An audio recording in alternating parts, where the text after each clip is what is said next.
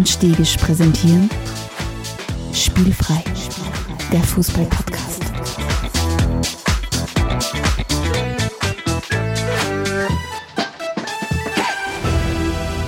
Herzlich willkommen zu einer neuen Folge von Spielfrei, dem Fußball-Podcast direkt aus Graz. Der virtuelle Nummer 1 Podcast von Stefan Adelmann und Alex Stegisch ist wieder on air. Virtuell deswegen, weil wir uns leider nicht mehr so oft im Studio sehen. Nummer 1 deswegen, weil es unser einziger Podcast ist. Oder Stefan? Hallo. ich finde, es scheint zusammengefasst. Hallihallo, schön da zu sein. Ähm, du alte Virenschleuder. Ähm, ich hab dir gerade gesagt, ich bin Ich weiß von nichts. in den meisten Fällen, in den meisten Fällen tut es mir sehr leid, dass ich nicht mit dir am Studio sitze. Irgendwie wurscht, dass du mir zu viel. Also solltet ihr irgendeinen alten Mann hören während dieser Episode, der äh, hin und wieder mal husten muss, äh, es ist keiner von unseren Großeltern da im Studio und hört uns zu, sondern das ist der Alex hin und wieder mal. Ähm, Was soll ich machen? Eines meiner 16 Kinder hat immer die Seiche. ja, es hilft halt nichts. Ich komme nicht aus. Ja. Aber es reicht für Erfolgspodcast. Ja, sicher. Glaube ich. Ja, sicher. Weil, wie wir wissen, wir beide Erfolgsmenschen, wie wir schon darüber gesprochen gerade vorhin, wie, wie wichtig uns das ist, wir beide Erfolgsmenschen, wir performen immer. Selbst wenn einer von uns beiden, in den meisten Fällen du, äh, aufgrund seiner 16 Kinder wieder irgendwas, irgendein Virus ausgefasst hat. Ich glaube, ich habe immer gesagt, es sind 17, nicht, dass ich ein, ein, 17, ein, natürlich, fiktives das Kind verpasse. Ja. 17 Kinder. Ja. Ich glaube, du hast Jeremiah vergessen. Sonst, sonst fangen die Leute zu spekulieren an. Ja, Mom- Moment, vielleicht erzählt es, es stimmt das gar nicht, was dieser Stegisch sagt. Ja, ja. Vielleicht hat- wir lieber was anderes. Vielleicht hat er sich ein riesen Lügenkonstrukt aufgebaut. Ja. Zum Beispiel könnten wir reden über unser heutiges Thema, das mir so am Herzen liegt, Stefan. Es liegt ja an mir am Herzen, ist ja nicht so. Ah, ja. Na, also ähm, wir, wir dürfen uns äh, unsere Augen nicht vor den offensichtlichen Dingen verschließen. Und die offensichtlichen Dinge sind, dass Nord-London im Moment äußerst rot ist. Ähm, und das muss man sagen, wahrscheinlich auch mit Fug und Recht. Äh, und Arsenal legt ja im Moment gerade einen, ja, ne, im Moment ist wieder übertrieben, die ganze Saison, sondern einen unglaublichen Lauf hin. Und wir beide haben gesagt, okay, das ist höchste Zeit, dass wir uns äh, dem widmen. Das heißt, wir machen für alle Premier League Liebhaberinnen und Liebhaber unter unseren Zuhörerinnen und Zuhörern äh, heute wieder mal ein, ein, ein England äh, Special, ein England Feature. Und wir werden ein bisschen drüber sprechen, ja, warum eben die Gunners so gut sind, äh, wie sie eben aktuell sind. Und man muss ja auch dazu sagen, äh, wir beide sind ja immer äh, up, na, up to date ist gar nicht äh, das richtige Wort. Wir beide sind ja immer, wir immer am Zahn der Zeit. Sagt man das? Na, der nagt an Mhm. einem. Am Puls, Am Puls der Zeit, sagt man. danke Ja. bitte. Ah, ah, auf jeden Fall, wir sind deshalb immer am Puls der Zeit, weil ja einerseits äh, äh, das North London Derby am vergangenen Wochenende stattgefunden hat, das äh, gnädigerweise, lieber Alexander, wieder mal hast du dich als Mensch ausgezeichnet und als Fußball, Fußballexperte wieder mal auslassen, wie du eins zu eins getippt hast. Ähm, ich glaube, das war eher Freundschaftsdienst mir gegenüber. Ich habe gesagt, nein, Arsenal wird gewinnen. Äh, und genauso war es auch. Ähm, das heißt, einerseits bin ich der schlechtere Mensch, aber der größere Fußballexperte, das wissen wir. Ähm, na, äh, und das ist das eine gewesen, warum das ganze Thema äh, absolute Tagesaktualität hat. Äh, und ein zweites hat uns heute aus mit der schwarz-weißen Brille ja erfahren. Und zwar ist der Name Arthur Okwonk, äh, Okonkwo ein Name, der mir bis dato gar nichts gesagt hat, weil ich die äh, Arsenal U21 nicht wirklich äh, verfolge oder U23, glaube ich, es dort hast. Ähm, Mhm. Dass er bei dir was gesagt hat, aber dieser Kollege ist die neue Nummer eins äh, bei dem Schwarz-Weißen aus Graz, beim SK Sturm. Ja, das ist interessant, ja. Also in mehrerer Hinsicht, weil die Leihe gibt bis zum Sommer, glaube ich, also ein halbes Jahr. Mhm. Äh, ich kenne ihn ehrlich gesagt auch nur von FIFA, weil dort, wenn man halt eine Karriere spielt, dann beschäftigt man sich mit dem ganzen Kader und da war er drin. Ähm, die für U23 Fußball, egal das was für eine Liga, bleibt mir leider ab meiner 17 Kinder einfach nicht die Zeit. Ähm, ja, dass er als Nummer 1 kommt, ist interessant, weil ich glaube, verpflichten wird man den nicht kennen. Also kann mir das nicht vorstellen, dass so viel Geld da ist. Und für ein halbes Jahr an eine Nummer 1 ist irgendwie ein bisschen seltsam, aber irgendwas werden schon, Ja.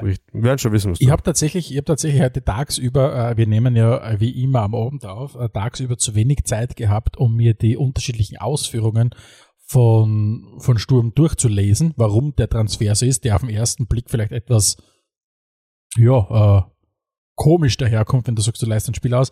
Aber ich vermute mal und ich hoffe mal, äh, dass uns die Vergangenheit gezeigt hat, dass der Andi Schickert sicher an irgendwas gedacht hat dabei.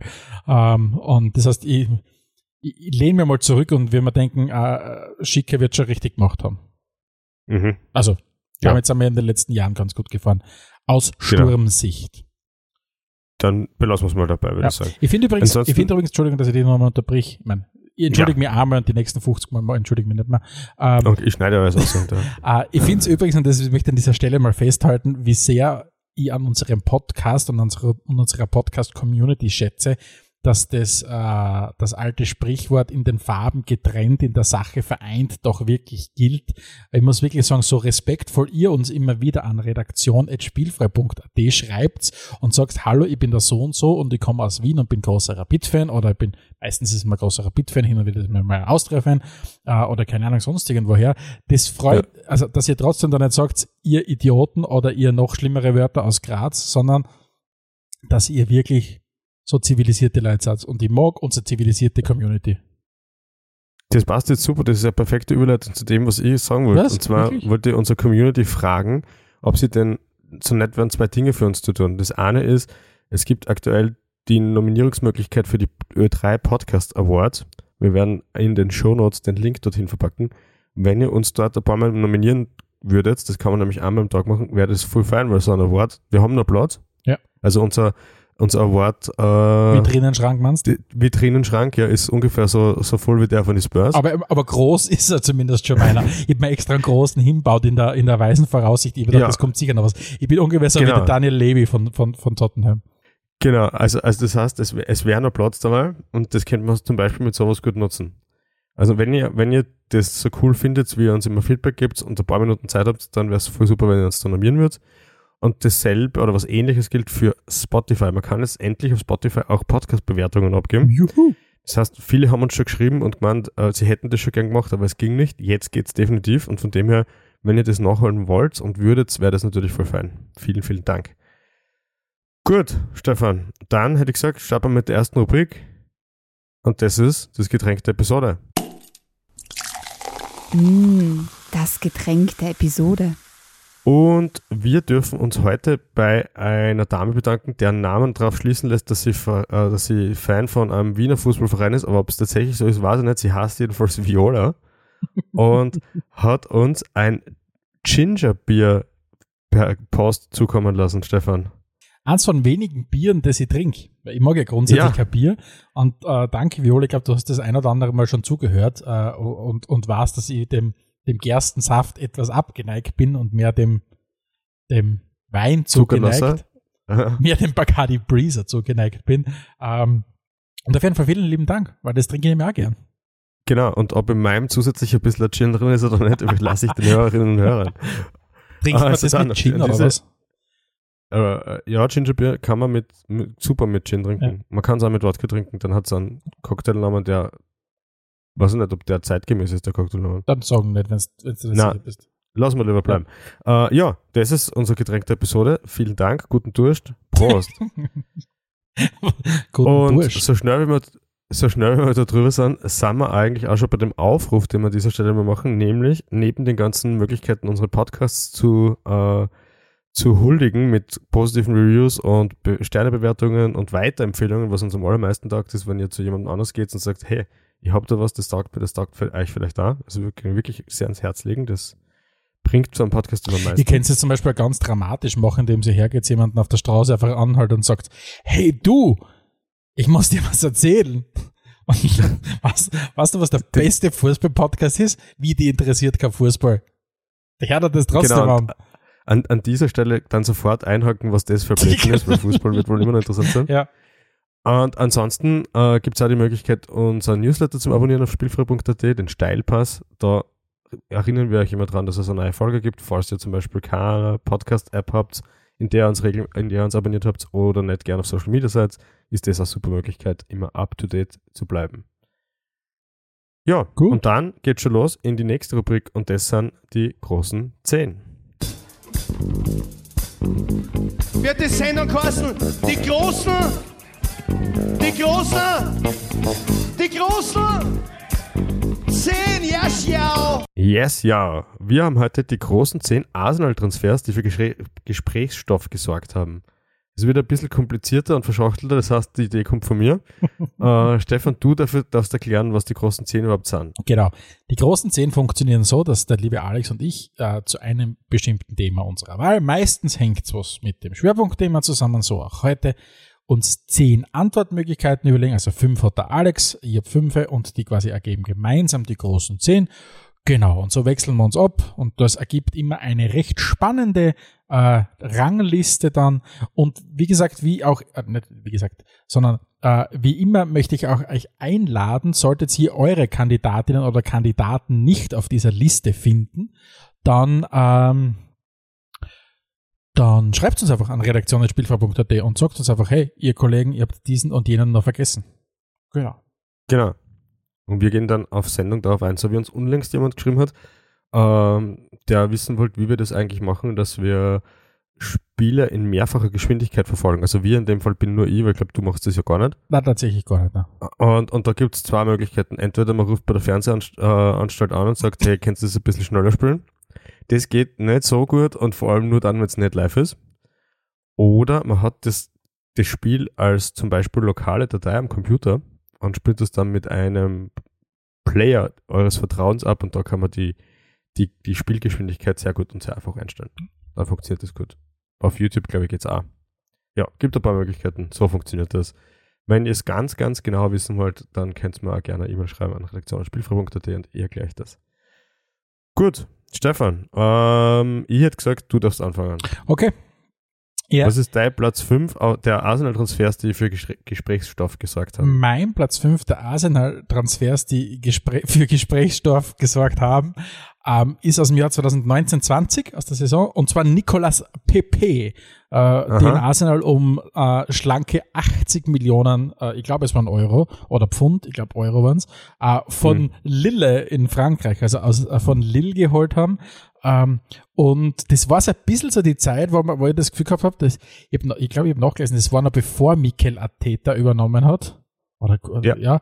Äh, das war so die Zeit, wo man gesagt hat, okay, fuck, wir müssen versuchen, uns heranzukaufen wieder. Ich würde jetzt nämlich nicht meine, meine Konklusion von dieser ganzen Episode äh, vorwegnehmen, aber das war schon ganz starker Ausdruck dieses, wir müssen uns herankaufen versuchen an die restlichen äh, Mannschaften ganz vorne.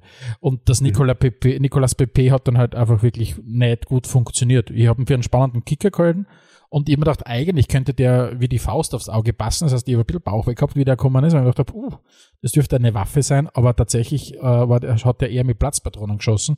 Äh, bei den Gunners, wow, viele Waffen äh, äh anleihen, die ich gerade nehme. Na, äh, auf jeden Fall mein Platz 5. Ja, kann ich nachvollziehen. Ähm, und das ist ja eins der Sachen, die ich schon ein paar Mal angesprochen habe, was so die Top-Mannschaften in Ligen betrifft, wenn du einen Fehlkauf tätigst, der so fatal ist wie so einer, davon erholst du ihn nicht so schnell. Weil das ist halt natürlich ein Batzen Geld, egal wie man das amortarisiert. Aber ähm, in dem Fall ist er ja nach wie vor Arsenal-Spieler, das darf man mhm, einfach vergessen. Der, zurück, ja. nach Nizza verliehen. Mhm.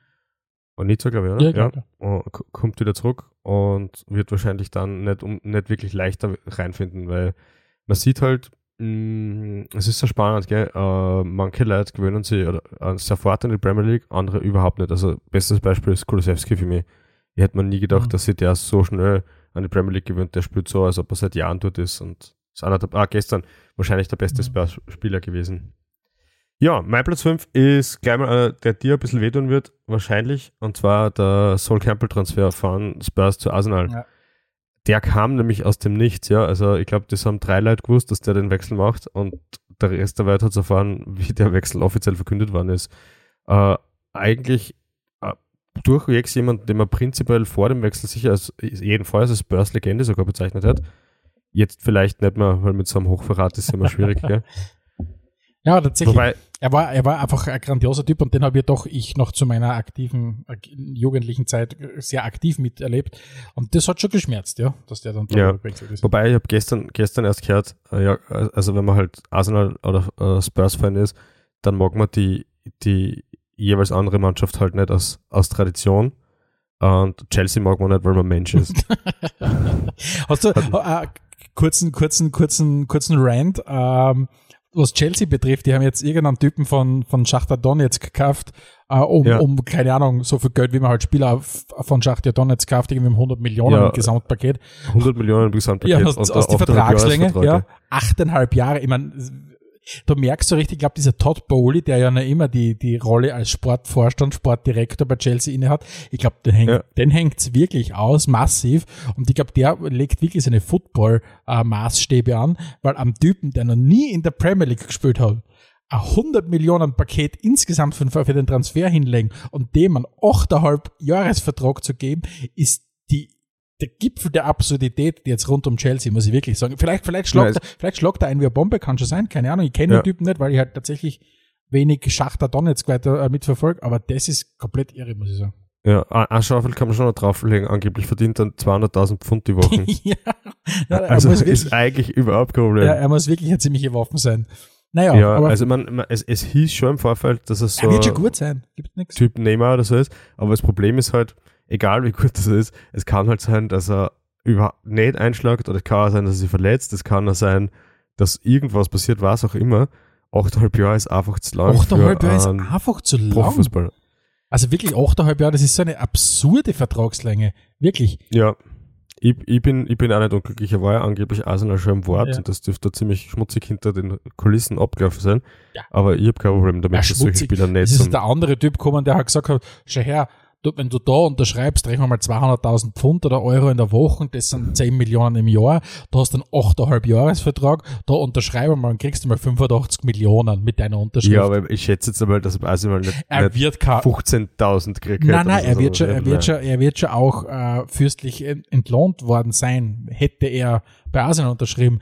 Aber trotzdem, also vielleicht hat er sich einfach gedacht, ja, abgesichert bin ich. Wohl wahr. Naja, was Chelsea macht, müssen wir vielleicht eh mal in einem eigenen Podcast besprechen, solange es den Verein noch gibt. äh, zwischendurch hat man geglaubt, der Verein löst sich auf, dann hat er sich wieder gefangen. Jetzt habe ich wieder ein bisschen das Gefühl, er löst sich doch wieder auf. Äh, schauen wir mal, was da passiert. Mein Platz Nein, 5, äh, genau, mein Platz Platz 4 bei dir, so sind wir. Genau, mein Platz 4, ein Ja. weiterer Skandaltransfer innerhalb von North London.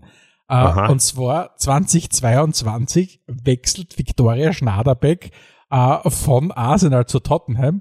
Und auch das hat zumindest bei uns ja redaktionsintern doch für Gespräche gesorgt und für Gesprächsbedarf. Es war jetzt da international, muss man zugeben, hat es jetzt nicht so große Gesprächsbedarf gegeben, aber Ja. zumindest bei uns haben wir schon gedacht, da schau her, die Viktoria, äh, die tut sich die Arbeit an und äh, erklärt sich, warum sie von, von den Gunners zu den Spurs gewechselt ist. Aber es ist mit deutlich weniger Hass abgelaufen, muss man auch sagen.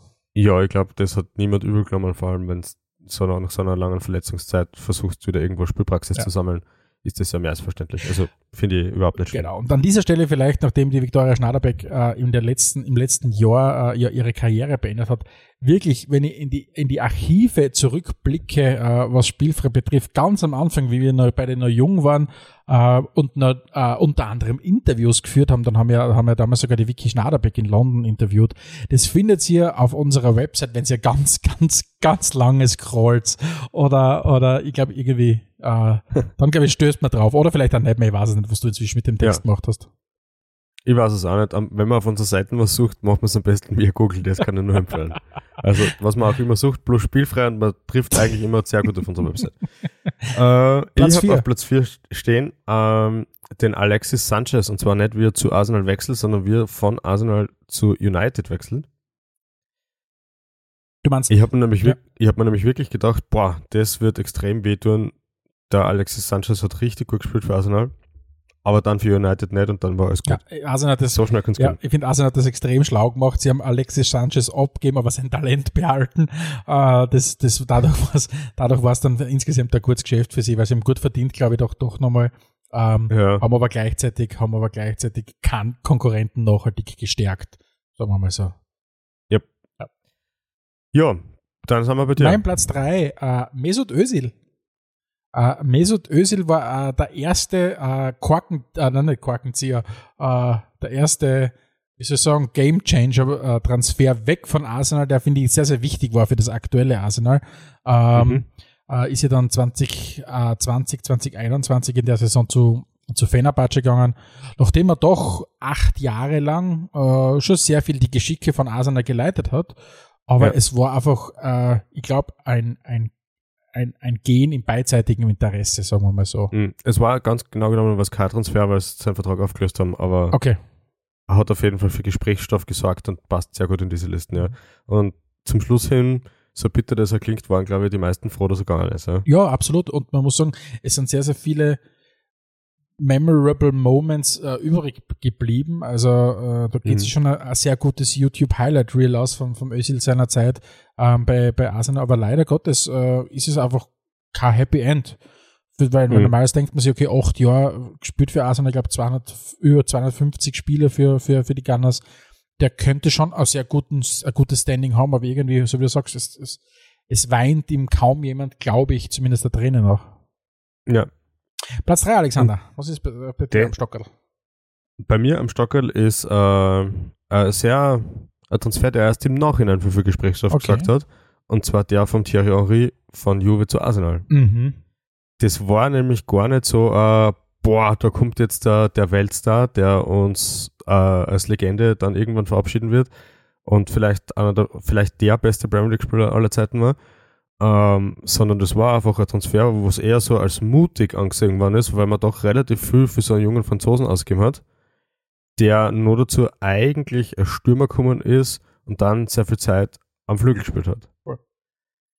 Und der Wenger hat den geschliffen und geschliffen und geschliffen und dann ist der Thierry Henry, das so wie wir den jetzt kennen, raus entstanden und das ist schon beeindruckend. Also Ich- ähm, Ich glaube, dass ein, dass ein etwas jüngerer Thierry Henry in der Mannschaft jetzt richtig geil nochmal wäre. Ich glaube, das wäre so genau Thierry Henry Fußball, äh, Ja. den die Gunners im Moment spielen. Also sie haben sich quasi auf ihre äh, Wurzeln zurückbesonnen äh, und so weiter. Also das ist ja, ein geiler Typ, muss man wirklich sagen. Ja, ich habe mir im Vorfeld ein bisschen was angeschaut und was mich vor allem interessiert hat, war, ähm, ich habe ja gewusst, dass das ein super geiler Counterspieler war, äh, der halt von der Mittellinie weg gerne mal Lost Song ist und so.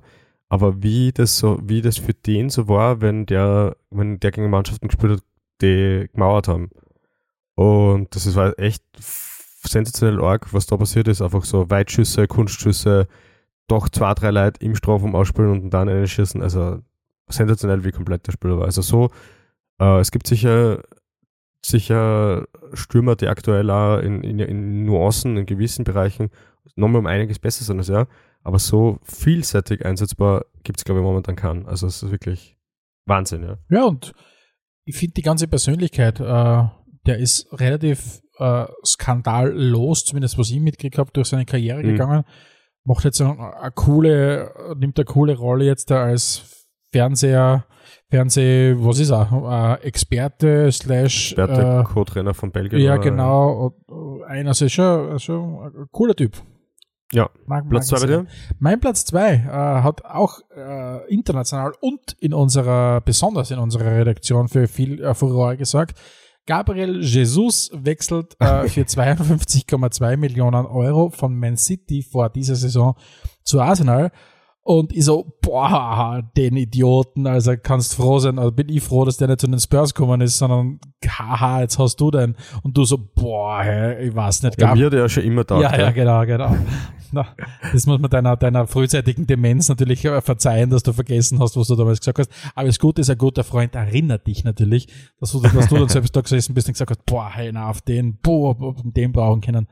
Und Junge, der Mann ist gut und ich meine, jetzt ist er leider gerade äh, verletzungsbedingt äh, außer Gefecht gezogen, Ja. au- aus dem Gefecht gezogen, aber äh, boah, der funktioniert richtig, richtig gut. Und zeigt, dass offensichtlich Mikel Arteta, der ja vor seiner Zeit bei Arsenal bei City war, und mit Gabriel Jesus äh, dort schon gearbeitet hat, dass er offensichtlich einen Plan dafür ihn gehabt hat, warum er ihn Mhm. geholt hat. Und das Ja, geht auf. wobei, ich finde das nochmal beeindruckender beim Sinchenko, weil ähm, Ja, das stimmt. Das der ist ja auch von City zu Arsenal gekommen der ist noch besser, als ich mir gedacht hätte, dass der ist. Also beim Jesus hat man eh schon irgendwie das Gefühl gehabt, okay, Potenzial ist sicher da, auch wenn er nicht so super sympathisch ist, aber der wird das schon irgendwie kennen.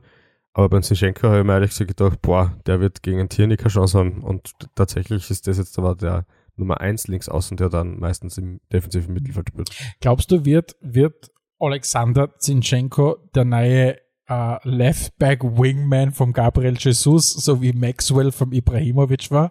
Geht, er, Ja, schau, Geht es- schauen wir mal, was die zwei da geht es erwartet. der Zinchenko überall dorthin, wo der Gabriel Jesus war? Ich weiß jedenfalls nicht, was das, was die verrücktere Paarung ist. äh, Slatan und Maxwell oder Jesus und, und Sinchenko. Ich glaube, Glaub, ich glaube, dass der einzig vernünftige, wobei ich glaube, komischerweise vielleicht offensichtlich sind immer die Stürmer die verrückteren, weil ich halte irgendwie sowohl in der, in der Paarung Maxwell als und Ibra als auch in Zinchenko und Gabriel Jesus den jeweiligen Linksverteidiger für Vernunft besonnener. Ja. Also Wort Ja, ist I geht mir don't gleich. know. Ja, wäre wär, spannend. Äh, Spannend ist auch, was für Paarungen wir jetzt vergessen haben. Also wenn es an dieser Stelle was gibt, liebe Hörerinnen Ja. und Hörer, redaktion at spielfrei.at, wir sind offen für so Leute, die gern im Tandem wechseln. Ja? Ja. Ähm, Gut. oder wenn ihr zum Beispiel gemeinsam mit Freunden immer den Arbeitgeber wechselt, könnt ihr uns das auch schreiben. Das würde uns natürlich auch interessieren. Ja, wäre interessant, ob es sowas gibt. Dein ja. Platz 2 oder die, nein, ist ja wurscht, ich reden wir nicht weiter. Wo- Dein Platz 2, glaube ich. Mein Platz 2, ja. Äh, und zwar habe ich auch einen Özil-Transfer auf Platz 2, Da, da, aber ja. den, wie, wie er zu Arsenal gekommen ist, von Real Madrid. Mhm. Deadline Day Transfer aus dem Nichts. Wirklich, Deadline, der war das. Ja. Okay. Äh, unvorstellbar eigentlich, dass so ein Kaliber zu Arsenal wechselt. Der Cristiano war furious, man kann es gar nicht anders bezeichnen. Der Typ, der ungefähr in der Vorsaison 40 seiner 70 Tore aufgelegt hat, war, ist auf einmal verkauft worden. Und das ist auch das, warum das so super passt hat, dass du beschrieben hast, wie der Özil halt bei Arsenal überhaupt nicht mehr funktioniert hat und warum er trotz so vielen Spielern nicht wirklich eine Legende geworden ist, äh, ist halt irgendwie mit dem Wechsel hat sich gleichzeitig so äh, Veränderung im Fußball an und für sich ergeben. Diese Stehgeiger, wie wir sie kannt, gekannt und geliebt haben, sind ein bisschen obsolet worden, weil das Pressing halt immer mehr gekommen ist und Pressing solche Spieler nicht kennen. Das stimmt, ja. Und ansonsten hat er ja doch das, also wenn du da Highlight Reel vom Özil bei Arsenal anschaust, denkst du, ey, das ist, warum ist dieser Weltklasse-Spieler nicht mehr wertgeschätzt? Aber es geht sich halt nicht aus, es sind zu wenig Highlights auf zu viele Spieler in dem Fall, ja. Mhm. Aber es war natürlich sensationell, dass der von Real äh, zu Arsenal gekommen ist. Arsenal tut schon ein bisschen im, im freien Fall kann man nicht sagen, aber zumindest ein bisschen an, an Dominanz auf jeden Fall eingebüßt hat, vor allem international. Und zeitgleich bei Real eigentlich alles aufgegangen ist. Özil und der Mourinho an der Sch- Seite von Ronaldo, die haben ja wirklich einiges gewonnen, ja. Mein Platz 2, ja. Stefan, Platz 1. Mein Platz 1, der aus meiner Sicht wichtigste Transfer äh, in den letzten Jahren, Pierre-Emerick Aubameyang verlässt Arsenal äh, und geht ablösefrei zu Barca. Ähm, hat ja in der in dieser Arsenal-Doku äh, auf Amazon, die ich jetzt nie fertig geschaut habe, aber trotzdem habe ich dann mitgekriegt, die Highlights, ähm, Ja. schon irgendwie mitge mitgekriegt, dass der wirklich kein stabilisierender Faktor fürs Team war, nennen wir es mal so. Ähm, und ich glaube, dass, die- dass, dass die Mannschaft und der Verein insgesamt recht froh war, wie auch er dann weg war. Und ein bisschen, es ist jetzt nicht ganz so ganz so dramatisch, äh, Blödsinn, es ist, ich finde es sogar noch skandalöser als der Abschied vom Özil, den, den ich jetzt nicht so dramatisch gefunden habe. Aber bei Aubameyang war es ja wirklich so, der hat ja sehr gute Zeit, vier Jahre lang, vier, fünf Jahre lang ja wirklich äh, Arsenal geführt. Äh, auch jetzt äh, immer wieder zu Titeln mit Pokalsiegen und so weiter und hat ja 92 Tore in 163 Spiel geschossen. Aber Hm. es war wirklich offensichtlich für den Club eine, gewisse Befreiung, wie er dann weg war. Ähnlich wie es zum Beispiel jetzt bei, bei CR7 bei Juve war oder bei CR7 jetzt bei United. Äh, und vielleicht wird es bei CR7 sein, wenn er Al-Nasr, Al, äh, ja, Also, ja, Ja. was weiß ich. wo er jetzt gerade in, wo spielt er? In Saudi-Arabien. In Saudi-Arabien spielt, genau. Ähm, Mhm. Aber ja, auf jeden Fall war es, glaube ich, wirklich ein bisschen eine Befreiung für, für Arsenal. Ja, war es definitiv. Das, äh, der Aubameyang zum Schluss hat einfach schon, er hat dort nicht mal mit der Mannschaft trainieren dürfen, hat das ganze Gefüge eigentlich nur unnötig belastet. Äh, prinzipiell sicher äh, ein sehr, sehr talentierter Spieler. Dass es offensichtlich rundherum nicht ganz passt, haben halt jetzt die nächsten Stationen mittlerweile gesagt, nicht? weil er ist ja dann letzten Winter von Arsenal zu Von Barca. Barca gegangen. Genau. Jetzt aktuell bei Chelsea, dort wollen sie ihn eigentlich auch nicht mehr. Aber es gibt de facto aktuell, ist ja witzig, äh, weil er ja für Barca und Chelsea schon gespielt hat, gibt es keinen Verein, wo er mehr spielen darf bis zum Sommer.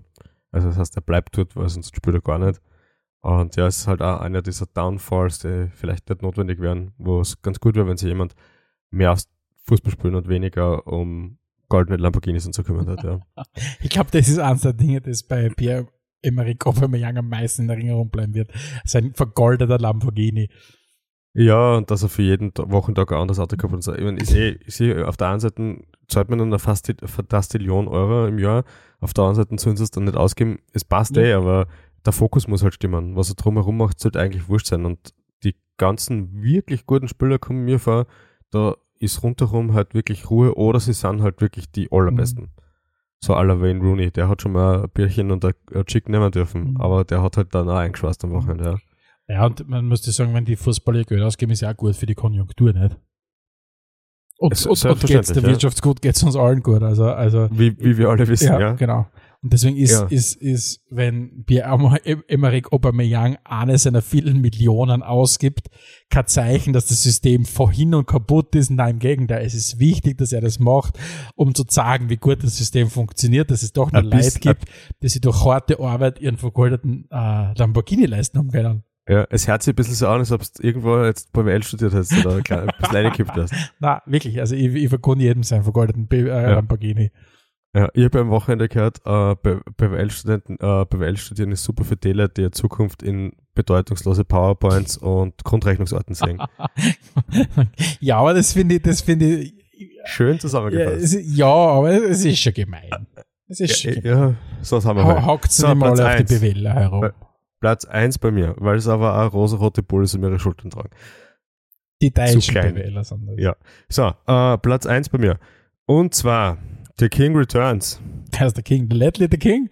Na, Der kommt nämlich Thierry Henry wechselt auf Leihbasis von Red Bull New York zu Arsenal. Verstehe. Das per se ist schon ein bisschen strange, weil warum, also jemand, der bei Red Bull New York spielt, ist wahrscheinlich nicht gut genug für äh, Premier League Fußball schon gar nicht für einen von den Top-Vereinen tut, aber es war halt der Henry und er hat Spielpraxis braucht und man hat es ihm gewährt quasi. Das war eher ein bisschen so ein gegenseitiger Gefallen, ja, so halt kommen, wird schon nicht schauen, wird vielleicht auch nicht viel bringen. Es hat auch fairerweise, es hat nicht viel gebraucht, aber erstens einmal hat es natürlich für extrem viel Gesprächsstoff gesorgt und darum geht es ja. Und zweitens gab es dort auch dieses zweite Debüt. Der wird eingewechselt und nicht der erste Ballkontakt oder die erste äh, Ballsituation, sondern die zweite führt sofort zu einem klassischen Oritor, nämlich im Strafraum Schlenzer ins lange Eck und ja, Siegestor für Arsenal. Es ist einfach ein Wahnsinn, was für Geschichten Es das was ein, ein, beschreibt. Ich ein krieg schöner fast ein bisschen. Gänsehaut, Ja, wenn ich drüber es rede. Ja. war wirklich, es war wirklich, muss ich sagen, ähm, das habe ich genossen anzuschauen, wie, wie der Ja. zurückgekommen ist, weil es gibt so Spieler, die, die stehen immer über den Dingen und, und äh, auch äh, Thierry Henry gehört in diese Kategorie, ähm, dass man da nicht in, in Rivalitäten denkt, sondern anerkennt, was dieser, was dieser Spieler drauf hat. Und das war ein wunderbares Comeback, muss man sagen. Gut, damit schließen wir Gut. die großen zehn Transfers, die für Gesprächsstoff gesorgt haben, ab und widmen uns unserem Schwerpunkt. Spielfrei, spielfrei, der Fußball-Podcast. Stefan, wir haben gesagt, wir wollen äh, über Arsenal reden, wir wollen aber vor allem natürlich über das moderne Arsenal reden, wie es jetzt gerade performt und vor allem auch, wie es dort hingekommen sind. Äh, das heißt, wir werden uns jetzt nicht historisch damit auseinandersetzen. Das kann man eher auf Wikipedia ein bisschen nachlesen oder vielleicht verwerten wir das mal in irgendeiner Folge. Kann auch sein. Sagen, wo wir unsere, uns oh, du darfst nicht unsere, unsere Quellen immer offenlegen. Ja, stimmt. Wir, wir holen eigentlich nichts aus dem Internet. Wir, hauptsächlich brauchen, brauchen wir uns Sachen in der Bücherei Ja, in aus der und Bibliothek. Wir gehen in keine Bücherei, wir gehen in eine Bibliothek. Selbstverständlich. Ja. Ich weiß gar nicht, wie man das richtig schreibt, aber sagen wir mal so. Meistens fahren wir nach Oxford oder nach Cambridge. Ja, im Oxford lesen wir das Dictionary zum Beispiel. Äh, ja, Mein Lieblingsbuch. versuchen wir den Bogen wieder zu spannen. Wir haben gesagt, wir wollen schauen, wie kam Arsenal dorthin, wo sie hinkommen sind. Prinzipiell kann man sagen, so die, unseren Kollegen von Black FM ist ja immer wichtig, dass man so an Vereinsphilosophie und so weiter denkt und in weiterer Folge davon dann der Spielphilosophie und so weiter ableitet, was, was ja natürlich auch richtig ist. Äh, Arsenal hat das wie kaum ein anderer Verein schon sehr früh gemacht im modernen Fußball. Da gab es dann so erste Verein, der Ernährungswissenschaftler angestellt hat, erste Verein, der äh, an mentalen Sachen wirklich gearbeitet hat und so weiter. Das heißt, die haben das schon grundsätzlich erkannt und ein Mann, der seinerzeit halt quasi die Fäden für all das in der Hand hielt, war der Arsene Wenger. Unter, unter Wenger waren sie ja wirklich sehr erfolgreich. Ähm, sehr, sehr lange, äh, war fast 20 Jahre, glaube ich, drinnen dort. Oder war 20 Jahre drinnen dort, habe jetzt wieder nicht genau geschaut. Ähm, und dann die letzten Jahre, ich habe dazu ja einmal einen Text für spielfrei.at geschrieben, war es wirklich so, dass er die Fans schon sehr gespalten hat. Es gab überall diese Wenger-Out-Plakate, teilweise sogar bei Veranstaltungen, die mit Arsenal nichts zu tun gehabt haben. Und man hat einfach gesehen, äh, so gut er ist, er hat wahrscheinlich den perfekten Absprung hat er ein bisschen verpasst. Zum Schluss hin hat er sich dann das erste Mal nach über, weiß nicht, zehn Jahren oder so nicht für die äh, Champions League qualifiziert, äh, hat den Anschluss an die Spitze in der Premier League jedenfalls verloren und man hat das Gefühl gehabt, äh, Arsenal hechelt überall hinterher. Dann gab es den Cut, Wenger ist äh, äh, zurückgetreten, entlassen worden, das weiß ich gar nicht mehr genau, und sein Nachfolger war Una Emery. Findest du, Stefan, hat man das trotz allem gut gelöst oder ist das irgendwie ein bisschen botschert gewesen? Mm. So, du, hast schon, du hast schon gesagt, er hat vielleicht den richtigen, den richtigen Moment für den Absprung versäumt. Ähm, das ist halt in der Situation echt nicht leicht. Ähm, mhm weil man natürlich, ich vermute mal, Arsene Wenger wird bis zum Schluss dran geglaubt haben, dass er die, den, den, den Karren also nochmal aus dem Dreck zieht, wobei der Dreck, muss man ja sagen, es ist nicht um einen Abstiegskampf gegangen, es war halt einfach, Arsenal war halt verwöhnt von den, von, von der spielerischen Leistung und von den Ergebnissen. Und es hat einfach nicht mehr so funktioniert. Äh, ja, er hätte natürlich das, das, das, äh, vielleicht noch früher antreten können, äh, den, diesen Arsenal-Ruhestand, aber ich sage mal, aus meiner Sicht ist es trotzdem gut gelöst, weil noch immer sehr respektvoll mit ihm umgegangen wird. Das ist jetzt eher so, dass, glaube ich, seine ganzen Äußerungen rund um, was er mit der FIFA macht und so weiter, diese Sachen ihn eher im Moment ein bisschen einholen. Also ich glaube, grundsätzlich mhm. ist er sauber, also, also, also hat er sich sauber gelöst von Arsenal, ist ja, glaube ich, heute noch immer sehr gern gesehen und herzlich willkommen und ich glaube, er ist eine absolute Vereinslegende. Er hat halt nicht diesen Abschiedsmoment gehabt, wie es der Alex Ferguson Ferguson gehabt hat, der halt dann hergegangen mhm. ist.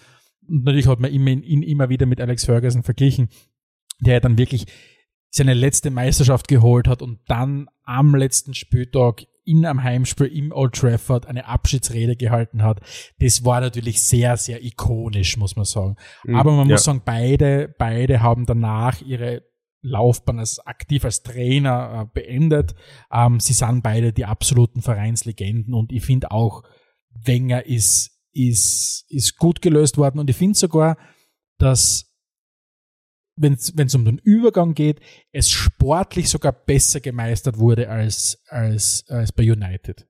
Mhm. Es gab einen, einen entscheidenden Vorteil bei all dem, wo ich sage, dass eigentlich die Ferguson-Situation prinzipiell ja Hollywood kitschiger und Jenner und besser war. Äh, als der Wenger dann gegangen ist, ist er wirklich gegangen. Das heißt, er war jetzt, glaube ich, vor zwei Runden oder so erst das erste Mal wieder im Stadion. Und auch hinter den Kulissen hat er keine Rolle oder so beim Verein gehabt, im Gegensatz zum Ferguson, wo ja vor allem unter dem Solskjaer eigentlich die, die Presse berichtet hat, dass in Wirklichkeit der Ferguson also die meisten Sachen entscheidet, man, was ja keinem neuen Trainer gut tut. Ja. Ja, ja aber du äh, musst sagen, hak mal, ähm, du möchtest kurz einhaken, aber das ist schon ein Thema. Das ist dann vielleicht schon wieder eine Leistung von Arsene Wenger, dass er sich so distanzieren hat können. Weil was du schon sagen musst, ja, Arsenal ist kritisiert worden in den letzten Jahren für die Art und Weise, wie sie teilweise gespielt haben und wie anfällig mhm. sie waren und die sportlichen Ergebnisse waren nicht da, aber sie haben sie nicht zu so einer Witzfigur gemacht. Das muss ich wirklich sagen. United, die sind gerade dabei, jetzt die Kurve zu kratzen unter Eric Den Haag.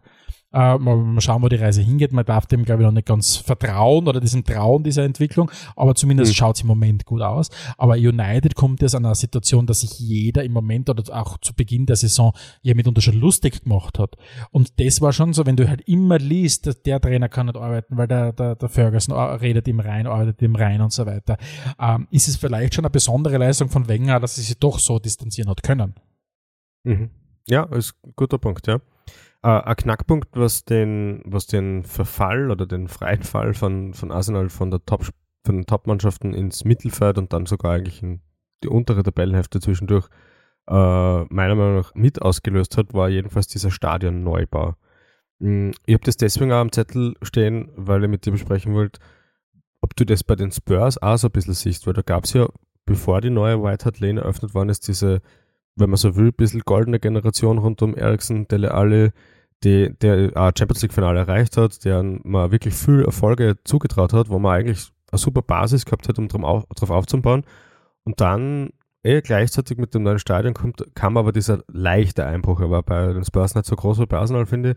Aber kann man so einen Stadionbau einfach so schlecht wegstecken, weil das dann gleich mal vier, fünf, sechs Spieler sind, die man sonst vielleicht holen könnte? Ich glaube tatsächlich, dass es ist ein Einschnitt, weil wenn du wirklich Stadien baust, wie es in, in England gebaut werden, dann ist das finanziell eine Riesenherausforderung. Aber ich glaube, es macht tatsächlich mittlerweile einen Unterschied ähm, in der Theorie, ob du vor 20 Jahren ein Stadion gebaut hast oder aktuell dein Stadion gebaut hast. Das heißt jetzt nicht, dass sie jetzt da günstiger sind im Gegenteil, das ist ein sauteuer, aber grundsätzlich ist jetzt noch viel mehr Geld in der Premier League, als es vor 20 Jahren da schon der Fall war. Ähm, mhm. Was ich damit sagen will, ist, du hast halt, wenn du, wie es in der Premier League ist, ähm, ich glaube, jeder Verein zumindest 120, 130 Millionen Euro TV-Gelder schon mal kriegt, Allah, ähm, kommt einfach insgesamt schon mehr Kohle rein. Und wenn du dann einigermaßen gute Entscheidungen triffst, glaube ich, dass du dich trotzdem relativ vernünftig wieder erholen kannst von dem Stadionneubau. Klar, wenn du 500, 600 Millionen Euro ausgibst, ist es richtig, richtig viel Geld. Wenn du aber jedes Jahr 120 Millionen, äh, Millionen Euro allein durch das Fernsehgeld reinkriegst und dann noch die vielen, vielen Millionen über Sponsoren, dann glaube ich, kannst du schon sowas wieder relativ schnell gut machen. Was bei Arsenal war, die haben wirklich noch gelitten, weil zu dem Zeitpunkt, wie Arsenal das Stadion gebaut hat, und das ist doch, keine Ahnung, wie lange ist das jetzt daher, 17, 18 Jahre, mhm, ähm, so, so. Ähm, Natürlich war damals schon gut Geld in der Premier League, aber nicht diese absurden Summen, die du jetzt da mittlerweile hast. Deswegen die Spurs, die Spurs holen sich den einen, diesen Sponsoring-Vertrag und dann machen sie eine TV-Serie mit Amazon, die sicher richtig viel Kohle reingebracht hat. Dann gibt es immer noch diese Vermutung, dass Amazon ja sowieso das Stadion irgendwann mal übernehmen wird als Amazon Stadium und so weiter. Dann hast du diese unfassbaren Sponsoring-Summen, die reinkommen.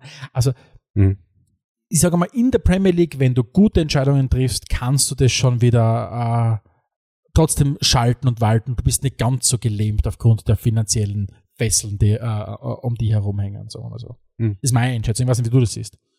Ja, eh, eh ganz gleich eigentlich. Also ähm, die, der Zeitpunkt, es war halt, es war notwendig, Highbury war zum Abreißen. Äh, sie haben ein neues Stadion braucht, das ist ja prinzipiell geglückt und sie haben es auch geschafft, das Stadion abzuzahlen. Also so weit, so gut. Aber ja, das, das Gesamtpaket hat halt einen sehr großen Impact auf die, auf die damals aktuelle Mannschaft gehabt. Ähm, hat sie dann, man hat Abgänge nicht richtig, richtig äh, kompensieren können. Sind so, so Transfers nicht durchgegangen wie äh, Luis Suarez, der fast bei Arsenal gelandet wäre, zum Glück eh nicht. Auch von Persi, der dann zum direkten Konkurrenten gegangen ist. Ähm, wenn, wenn solche Sachen zusammen, zusammenkommen, ist es natürlich schwierig, dass man da rauskommt. Uh, und dann eben auch wieder, so wie ich es seinerzeit beim Ösil bei den großen Szenen jetzt schon ein bisschen besprochen habe, es hat sich halt im Spiel selbst sehr viel verändert und manche Trainer gehen das mit und machen das gut, andere stellen, weigern sich da ein bisschen. Ich denke da an Mourinho oder so, der ohne Frage ein guter Trainer ist, aber vielleicht nicht ganz am Puls der Zeit trainieren lässt und spielen lässt. Und dann wird es halt schwierig, ja. Aber jetzt kommen wir vielleicht zum Positiven. Ja? Äh, wir haben gesagt, ein möglicher Grund für die Krise könnte dieser Stadionneubau sein. Ein möglicher Grund wird wahrscheinlich auch darin äh, gelegen haben, dass der Trainer Arsene Wenger äh, seinen Zenit überschritten hat. Aber dann ging es über den Umweg von Una Emery, den wahrscheinlich jeder als großen Missverständnis ein bisschen abtun wird, es sei allen gegönnt, äh, ist es wirklich bergauf gegangen.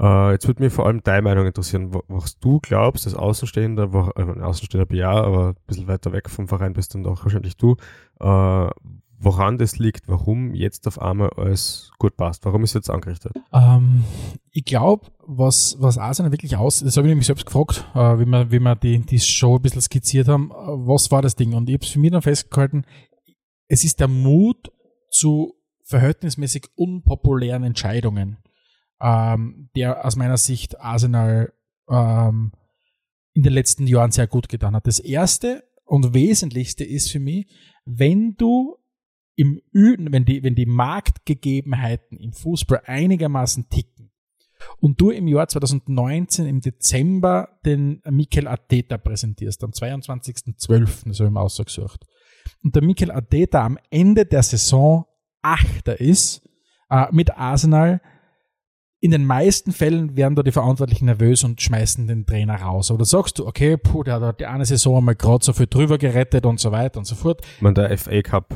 Genau, klar, das hat er natürlich, das war im Nachhinein wahrscheinlich einer der wichtigsten überhaupt Erfolge, weil das hat ihm wahrscheinlich ermöglicht, in die nächste Saison zu gehen. So, was aber passiert in der nächsten Saison? In der nächsten Saison wird Mikel Arteta noch immer acht, oder nicht, nicht noch immer, wieder Achter am Ende der Saison. Das heißt, die zweite Saison in Folge, wo dieser Trainer mit der Mannschaft auf Platz 8 abschließt. Spätestens da Und deswegen der Mut zu unpopulären Entscheidungen, weil unpopulär in dem Fall ist, den Trainer nicht rauszuschmeißen. In den meisten Fällen geht man her und schmeißt den Trainer raus. Aber offensichtlich hat man etwas gesehen, was vielleicht die, die, die Fans am Platz noch nicht so gesehen haben, aber vereinsintern was gesehen, was da sich entwickelt. Dann startet der Mikel Arteta in seine dritte Saison rein. Man sieht doch eine deutliche Verbesserung im, im, im Spiel, aber es ist noch immer Platz fünf. Und, und du sagst, okay, aber man hält einfach fest. Und diesen Mut zu haben, zu sagen, der Trainer, der wirklich kritisiert worden ist, äh, mitunter, das, also das hat sich gewissermaßen teilweise so angefühlt, jetzt nicht ganz so äh, komödienhaft, wie es beim Ole Gunnar Solskjaer war, der gefühlt jede zweite Woche schon rausgeschmissen worden ist, aber man hat an diesem Trainer festgehalten und das hat Arsenal mhm. einfach, muss man sagen, wirklich richtig gemacht, weil, und damit haben sie ein bisschen die Kurve gekriegt zu dem, was in den Jahren davor, also gerade unter Una Emery, aber auch unter einem späten Arsen Wenger gehabt haben, wo er dann auch noch mal Sechster geworden ist in der Tabelle und so weiter. Arsenal hat versucht, nachdem sie so viele Jahre sich über den Fußball definiert haben, und du hast schon den Thierry Henry angesprochen und viele andere, Robert Pires, Freddy Ljungberg, das waren ja alle keine Kapazunder, wie sie geholt worden sind. Mhm. Aber man hat dann versucht, als in den späten Wenger-Jahren und in, im, im Emmerer-Jahr den Anschluss an vorne zu halten, indem man groß investiert in Spieler. Und, und Arsenal hat natürlich auch jetzt in den letzten Jahren investiert, aber man hat sich vor allem wieder auf das konzentriert, was Arsenal so gut gemacht hat. Und zwar ist es die einzige, war diese Arsenal-DNA, des, des, des spielerischen Fußballs. Weil wenn mhm. du dir anschaust, es ist für mich schon was sehr, sehr beeindruckendes. Also einerseits haltet man, haltet man an diesem Trainer fest, der wirklich zweimal hintereinander noch Achter geworden ist und so weiter. Und gleichzeitig haltest du auch an Spielern fest, wie an ganz einer, einer jungen Generation, die um kein Geld, mitunter kein Geld gekommen sind. Weil wenn du dir anschaust, der Bukayo Saka ist von der U23 hochgezogen worden, hat mittlerweile einen Marktwert von 100 Millionen Euro. Das heißt, was du da für eine Wertschöpfung äh, erzielt hast, oder nicht Wertschöpfung, oder Vermögensentwicklung erzielt hast, das Verein. Mhm. Du hast einen Gabriel Martinelli um 7 Millionen Euro. Du hast äh, einen Eddie Nketi, den ich für einen sehr, sehr guten Spieler halt. Du hast einen Emil Smith Rowe, der aus der U23 an Leipzig verliehen worden ist, dann wieder da war, dann wieder wieder verliehen aber jetzt am, am Fixstart ist, der mittlerweile einen Marktwert von 38 Millionen Euro hat. Das heißt, du hast dir ganz einfach als Verein die Zeit gegeben, um durchzuatmen, um Sachen zu machen und offensichtlich dabei dem Trainer vertraut und das muss einfach was ganz was Wesentliches gewesen sein.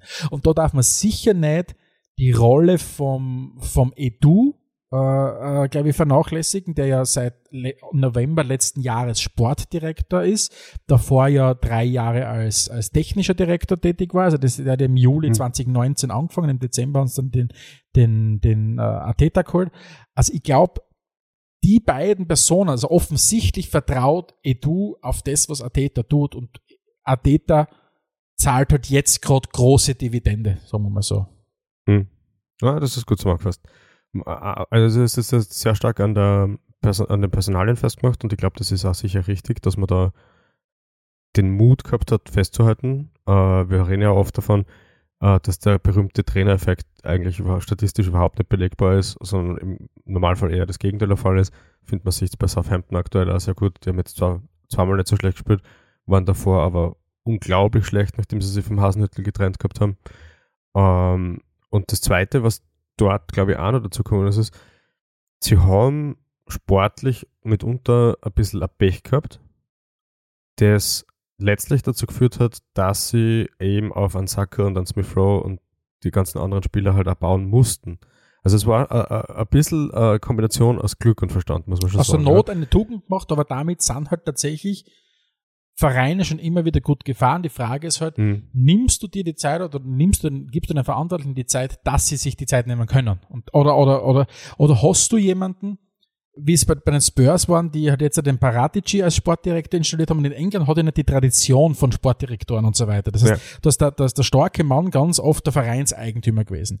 Und solange du wie bei, den Spurs an Danny Levy an, an, an, an Bord hat, oder wenn bei Arsenal das Dan Cronky entscheiden wird, hätte er vielleicht auch schon längst den Ateta rausgeschmissen gehabt oder was auch immer. Aber du ja. hast halt dann einen sportlichen Buffer dazwischen, der sagt schon her, ich kann die bei der Hand nehmen, lieber Eigentümer, äh, der macht seinen Job schon gut. Ja. Ja, das sehe ich also, ja. Und weil du schon gesagt hast, die machen seinen Job ganz gut, schauen wir uns vielleicht wirklich einmal den, die aktuelle Mannschaft ein bisschen an und versuchen darauf einzugehen, was jetzt das Spezielle an dem Verein ist. Ähm, die Eigenbauspieler hast du schon weggenommen.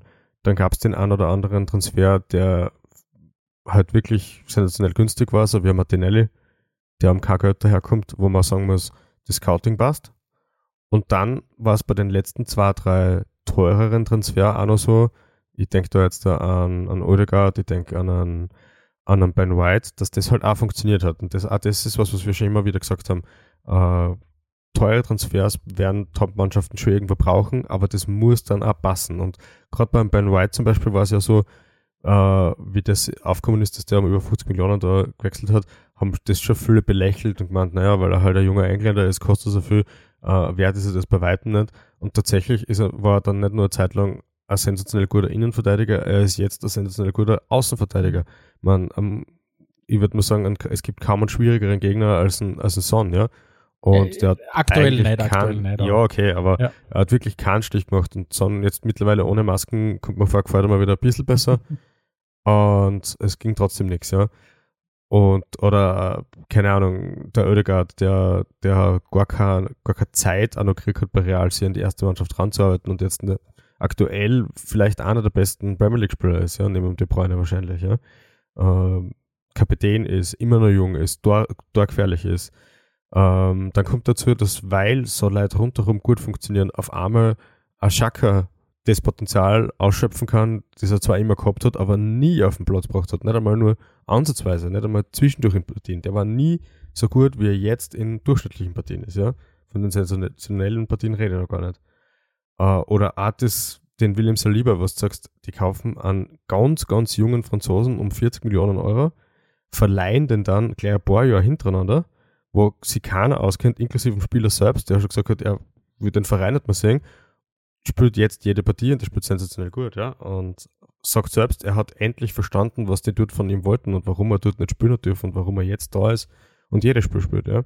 Also diese, dieser Masterplan, das geht auf. Das geht auf. Es geht auf und dazu gehört auch an ganz neuralgischen Punkten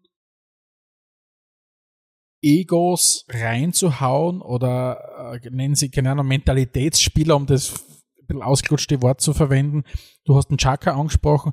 Für mich ist Aaron Ramsdale ganz der gleiche. Also ich Mhm. halte Aaron Ramsdale für den, für den englischen Oliver Kahn, das habe ich da von Anfang an gesagt und ich finde, der ist auch richtig gut. Aber es ist trotzdem eine, eine relativ mutige Entscheidung zu sagen, ich hole den jetzt da um 30 Millionen oder knapp 30 Millionen von Sheffield ähm, und mache den zur Nummer 1 und hau dafür den Bernd Lehner, klar, der hat ja auch hin und wieder anpasst, aber trotzdem ein etablierter Torhüter zu dem Zeitpunkt. Ja. Äh, ich hau den raus quasi, äh, setze ihn auf die Bank, mittlerweile ist er in, in, in Fulham engagiert und mache Aaron Ramsdale zu meiner Nummer 1. Und ich finde, das haben sie sehr, sehr gut ähm, austariert, diese Balance aus Egos an, an ein paar neuralgischen Punkten. Wie- Jeder weiß, wie wichtig es ist, jemanden in der Mitte drinnen zu haben, der einfach mit Ego spielt, der Talent hat, aber vor allem auch mit Ego spielt, so Ja. wie es Granit Xhaka ist. Ein Tormann, der von hinten anschiebt, ist nie schlecht. Und dann hast du halt Leute dabei, die halt bei Weitem weniger äh, extrovertiert daherkommen, wie Bukayo Saka oder, oder auch selbst der Eddie Ketia, äh, Smith Rowe und so weiter, wobei Smith Rowe eh. Aber Oedegaard ist ja keiner, was du jetzt auf den ersten Blick sagst, das ist ja, der eckt nur an oder was auch immer. Na, gar nicht, gar nicht. Ja, aber was du da gesagt hast, ist schon wahr und ich finde, das unterscheidet dann auch einen Fußballfan, der glaubt, Experte zu sein, vom tatsächlichen Experte, weil zu dem Zeitpunkt, wie der Leno durch den Ramsdale austauscht worden ist, glaube ich, dass sie viele Leute in die Haare gegriffen und gesagt haben, was denn das für Blödsinn? Mhm. Es gibt ungefähr sieben oder acht Baustellen, die wichtiger sind, als wie den okayen äh, Leno durch einen vielleicht besseren, Mhm. vielleicht aber auch schlechteren das, auszutauschen. sind, und das sind für mich, erstens mal, du hast das Wort Masterplan angesprochen, das spielt sicher eine Rolle, aber für mich einfach ein Mut in den Entscheidungen. Und um jetzt- nur einen Vergleich zu nennen, es ist für mich eine mutige Entscheidung, ähm, den Aaron Ramsdale äh, zu holen und in den, und ins Tor zu stellen. Auf Spurs Seite fehlt mir mitunter dieser Mut in der Entscheidung. Eine mutige Entscheidung wäre es zu dem Zeitpunkt gewesen, zu sagen, äh, und das habe ich mir am Wochenende wieder gedacht, lieber Christian Eriksen, nach dem, was dir passiert ist bei der EM, ähm, du bist wieder fit, wir sind dein Zuhause. Wir sind dein Zuhause und dort kannst du wieder spielen. Wenn du sagst, du bist fit, wenn die Ärzte sagen, du bist wieder fit, du hast so viel geleistet für den Verein, ja klar, du bist zu Inter gegangen, aber du kannst bei uns wieder spielen. Wir sind für dich da. Spätestens, wenn Brentford, äh, wie Brentford dann den Kult hat, ähm, und jetzt da geigt der herum bei United und den Spurs, glaube ich, hat einfach der Mut gefällt zu sagen, okay, riskieren wir einfach, dass wir den Typen, wir brauchen die Kreativität von einem Christian Eriksen, dass man den wieder zurückholt. Und der wird der Mannschaft hm. so gut tun im Moment. Ja, sicher. Ja, ähm, die Frage, die jetzt natürlich sie viele stellen, inklusive dir und mir, ist, ähm, wie gut sind Arsenal wirklich und was schaut am Ende des Tages für Arsenal aus, also wenn die Meisterschaft vorbei ist? Ähm, der Gary Neville hat gestern zum Beispiel gemeint, äh, er sieht Arsenal auf keinen Fall als Titelfavoriten. Er glaubt, dass die nicht einmal Zweiter werden. Also im Moment drängt sich kein man Newcastle spielt, das können wir uns auch mal anschauen, äh, spielt eine sensationelle Saison, aber trotzdem ähm, noch eher bevor Arsenal abbricht, glaube ich, dass Newcastle abbricht und wir reden von City natürlich, die eine große Rolle spielen. Wer sonst dann noch Arsenal einholen kann, aus aktueller Sicht, wisst ihr nicht, muss ich ganz ehrlich sagen, weil. Ja, United sein. Ja, aber ich finde, und das ist für mich ein wesentlicher Unterschied, United ist gerade dabei, die Kurve zu kratzen, trotzdem glaube ich ein relativ ein labiles System noch. Äh, mhm. Newcastle, Eddie Howe, grandioser Typ. Das haben wir wieder bei dem Thema Mut in den Entscheidungen, bei den Spurs zum Beispiel, äh, Graham Potter, Eddie Howe und so weiter. Die waren alle keine Nachfolger von Pochettino, weil man unbedingt hat man müssen in das oberste Regal greifen, natürlich, weil jetzt brauchen wir einen Top-Trainer und so weiter, weil der bringt uns die Siege. Ähm, aber trotzdem, ich, ich halte sowohl Newcastle als auch für, als auch, als auch United für weniger gefestigt. Und das ist für mich eine wesentliche Stärke von Arsenal. Arsenal hat nicht nur einen Lauf, weil das eine ist, einen Lauf zu haben. Das hm. andere ist, Arsenal hat ein bereits etabliertes System. Warum? Weil die drei Jahre lang oder zweieinhalb Jahre davor den Michael Arteta schon die Treue gehalten haben wo er das System einspielen hat lassen. Das heißt, es wäre viel zu kurz gegriffen aus meiner Sicht, Arsenal einfach nur auf den Lauf zu reduzieren, den sie im Moment haben. Na, das ist mittlerweile ein etabliertes System. Äh, Bukayo Saka und wie sie alle hasen, die spielen seit mittlerweile drei Jahren Atheta-Fußball. Das hat sich etabliert und das merkst du auch. Und das, deswegen, Arsenal ist bei mir, für mich nicht mehr so anfällig, wie sie einmal waren. Uh, und, und deswegen, ich halte sie für wesentlich weniger anfällig, als sie, als es, als es United und Newcastle ist. Und gleichzeitig, wenn man es zum Beispiel mit City vergleicht, glaube ich, dass halt im Moment zusätzlich auch noch der Lauf dann für Arsenal spricht. Das heißt, ähm, also zumindest Vizemeisterschaft ist für mich auf jeden Fall das Thema, wenn nicht äh, City richtig durchstartet. Aber jetzt kommt dann eh meistens die Phase, wo sich der Erling Haaland immer ein bisschen weh tut, weil äh, ich glaube, die Geschichte hat auch gezeigt, Erling Haaland kommt in, in seiner Saison relativ schnell zu 20 Toren. Die macht er meistens in absurd lächerlichen äh, Zeiträumen. Zehn Spiele, 20 Tore oder sagen wir es in die Richtung. Mhm. Aber dann, der Erling Haaland hat noch keine 45, 50 Tore Saison hingelegt. Hat er nicht, wenn du dir sein Tempo anschaust in einer Saison. Und mhm. wenn du als City jetzt da, was sind es jetzt, acht Punkte oder was auch immer hinter, hinter, ja. hinter Arsenal bist, boah, ich weiß noch nicht, wie das ist. Vielleicht bricht Arsenal ein, es kann schon sein, aber die Mannschaft ist definitiv so gut, wie sie im Moment ist, meiner Meinung mhm. nach. Wie, was, ja, wie, glaub, wie siehst du das? Glaub, damit Arsenal das verspürt, braucht es nicht unbedingt einen Einbruch für Arsenal. Also sie spielen halt nur zweimal gegen City, das heißt, das könnten theoretisch schon mal sechs Punkte sein. Es könnten auch 14 nur, sein. Es könnten auch 14 sein, ja, aber, aber ich, halt prinzipiell, wenn City am die absolute Leistung abrufen kann, sind es besser als Arsenal. Ja. Das würde, sind es besser als alle. Ja. Und wenn man halt am Zweifel, so was der, wenn man halt wissen will, wie man City halt zweimal schlagt, dann brauchen sie ihn und zu den, zu den Spurs rüberfahren, weil die können sie dann sagen, wie sie es vorher Jahr angestellt haben. Was keiner bis jetzt ja. so richtig verstanden hat, wie das funktioniert, aber du, man kann City zweimal in der Saison schlagen. Ja, es, äh, die Spurs haben City ja in der nächsten Runde und von mir aus kannst du dort gerne einen Frust abbauen. Ich habe überhaupt kein Problem damit. Ja. Also gern ein Hattrick vom Kane in der ersten Halbzeit. Ich, so sehr würde ich nie dafür jubeln. Ja. Aber was ich damit sagen will, ist, ist ähm, City ist halt eine Klasse für sich, ohne jetzt dort tief stapeln zu wollen, aber der Kader ist besser, die Maximalleistung des Kaders ist sicher auch besser. Und wenn du die zwei direkten Begegnungen äh, gewinnst, dann ist halt alles wieder offen. Also das, das heißt, es ist weit weg davon, gemacht Wiesen zu sein. Ansonsten bin ich bei dir. Ich glaube, die, ich glaube sogar, dass Arsenal noch ein bisschen besser spielen kann, als er aktuell spielt, weil so ein Spieler wie ein Catcher, der der sicher schon gut ist, der hat alles andere als einen Lauf, ja. Es läuft nicht so schlecht, aber er hat gegen die Spurs jetzt wieder eigentlich Chancen vergeben, du normalerweise nicht vergeben darfst auf dem Niveau, ja. und, und der Jesus geht ab und vor allem die Kaderbreite ist halt sensationell dürr bei Arsenal. Es gibt eigentlich keine Verstärkung auf der Bank. Es gibt nur Ergänzungsspieler, die okay sind und die einen müden Spieler irgendwie ersetzen können. Aber ich finde, man hat das gegen, gegen Newcastle ganz gut gesehen. Das, das ruhmlose 0 zu 0. Ja. Man hat's, auf der einen Seite kann man sagen, Arsenal hat so gut gespielt, dass sie aus einem direkten Konkurrenten äh, Spiel rausgeholt haben, der gespielt, also Newcastle gespielt, als ob es gegen einen Aufstieg gespielt hätten. So spielen normal, wie die spielen, spielen normal klassischerweise Relegationsmannschaften. Ja, stehen hinten mit, mit zehn Leuten, verteidigen alles weg und haben eigentlich keine Chancen fahren. Also das kann man jetzt positiv sehen und sagen, ja, passt, Arsenal hat wirklich den Gegner früh eingedrückt, aber das Negative war halt, der Plan A hat nicht funktioniert. Die klassische One-Trick-Pony-Mentalität, uh, die ich sonst im Klopp immer zuspreche. Und es gab keinen Plan B, also zumindest keinen erfolgreichen Plan B. Es gibt auf der Bank dann ein paar okay Verteidiger. Es gibt mit ähm, Vieira jemanden, der vielleicht irgendwann mal ein guter Spieler sein kann, vielleicht aber noch 5 Kilo Muskelmasse zu wenig hat. Ähm, und wenn sie irgendwer verletzt ist im Konstrukt, könnte man schon vorstellen, dass man das ganz schlecht kompensieren kann. Und das ist tatsächlich fast wurscht, wo der ist. Ja. Also es ist egal, ob das jetzt ein Mittelfeldspieler ist, ein Flügelspieler ist, noch ein Stürmer ist. Äh, Arsenal hat keinen Ersatzstürmer auf mhm. der Bank gehabt. Ja. Es gibt auch keinen Ersatzstürmer im Kader mehr. Also es ist die, das spricht dagegen. Was halt dafür spricht, ist, dass sie Wochen für Wochen sehr gute Leistung haben, ja. Und dass die anderen erst in die Spur finden müssen. Das ist für mich. Natürlich kann es passieren, es sind noch 20 Spiele, 60 Punkte noch zu holen, aber, aber die anderen müssen erst diesen Lauf antreten, das muss man sagen. Ja, also das gilt für mich vor allem für United, ja, weil ähm, die haben jetzt am Wochenende nicht ganz unverdient, aber doch sehr glücklich gegen City gewonnen, weil das erste Tor, was geschossen haben, war für mich, wenn das abseits ist, dann weiß ich nicht, was ja. abseits ist, ja. Ähm, aber das heißt halt gar nichts. Die haben halt auch wirklich schon Katastrophenleistungen abgeliefert und vor allem bei United ist es schon auch so, dass der Kader echt auch nichts hergibt. So also, so die sind genauso dünn besetzt. Den einzigen Kadervorteil, den ich sehe und wo halt dann für mich auch immer prinzipiell diese, diese Umstellung auf fünf Wechsel eigentlich ja viel besser ausgenutzt wäre City. Das mit den fünf Wechseln nutzen sie ne eigentlich nie aus. Ich weiß nicht, was für Abneigung der, der Pep da hat oder was das für ein Mentalitätsthema ist, äh, warum er da nicht öfters seinen guten Kader ausspielt.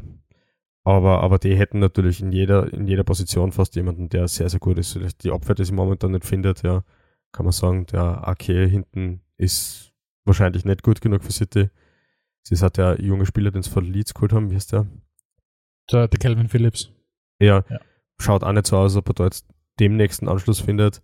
Aber der Rest natürlich, wenn du wahlweise einen Foden oder einen Grealish von der Bank holen kannst, wenn du einen Bernardo Silva durch einen Gündogan ersetzen kannst, das ist natürlich schon alles sehr, sehr gut, ja. Aber der Alvarez jetzt da, ich meine, der ist Weltmeister geworden und hat bei der WM sehr gute Leistung gebracht, ja. Also kannst dann Haaland, äh, etwaige Haaland-Verletzung nicht so schlecht ersetzen, ja. Ja, also ich, ich denke, für die Meisterschaft braucht sehr viel Glück. Ich glaube, es ist nicht ausgeschlossen, aber es ist weit weg davon, äh, einfach zu sein. Aber ich kriege jetzt rein, ich, ich, erinnere dich an das, was du mir damals gesagt hast, vor zwei, drei Jahren, wie die Spurs, oder mittlerweile glaube ich schon drei, vier Jahre her, wir machen den Podcast echt schon lang, ähm, wie du zu mir gesagt hast, wie Spurs dran waren an der Meisterschaft. Doch, hab, hab doch Mut und träum doch nicht, weil wer weiß, vielleicht geht sie auf. Und das gebe ich dir wieder zurück an dieser Stelle, wer weiß. Äh, hab doch Mut und denk positiv und fang doch ein bisschen zum Träumen an. Wer weiß, vielleicht gibt's eine, eine wahnsinnig unerwartete Meisterschaft am Ende dieser Saison. So ist es. Aber was ich ehrlich sagen muss an dieser Stelle, was mir viel wichtiger ist, die Meisterschaft ist und was ich glaube, was du dir sicher für deinen Verein auch wünschen würdest, ist, wenn man einfach wieder spannenden Fußball sieht von, von dem Verein, den man gerne hat. Weil die, mir reicht es in Wirklichkeit, ja. Wenn es Meister werden, wenn es Meister, freue ich mich natürlich irrsinnig. Wenn es hinter City Zweiter werden, ist überhaupt nichts passiert, dann freue ich mich drüber, dass nächstes Jahr Champions League spielen. Hauptsächlich sie spielen geil Fußball und schauen wir die Spiele gerne an. Und das ist ja immer das Problem, wenn du so Trainer hast, die halt auf Erfolgsfußball setzen. Wenn der Erfolg ausbleibt, dann bleibt halt oftmals auch kein gutes Spiel übrig. Kein ja. gutes Argument, genau, das stimmt. Ja. Und von dem her alles gut. Äh, Arteta da verlängert, auch das ist wichtig. Wenn man jetzt dann Saka und dann Saliba verlängert, dann ist für die nächsten Jahre viel richtig. Genau so ist es. Und das ist auch ganz gut, dass man so, so einen Mutrig-Transfers, der jetzt zu scheiße gegangen ist, dann irgendwie doch nicht macht, weil offensichtlich hat es nicht ganz passt mhm. und schaut nichts keine 8,5 Jahresverträge zu vergeben. Ist ganz in Ordnung. Ja, cool. Gut. Gibt es noch irgendwas Nein. von deiner Stelle? Ich habe fertig. Sagen wir, dann, ja, so wie euer Trainer vermutlich abhält, oder?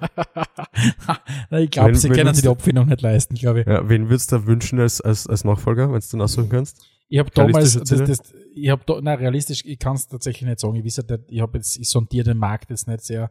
Ähm, ich habe damals wirklich gehofft gehabt, dass Eddie Howe eine Rolle spielt, weil ich den wirklich Hm. cool gefunden habe, äh, was der bei Baumer schon aufgezogen hat, wenn du so durchraufmarschierst und wirklich einen guten Fußball spielst.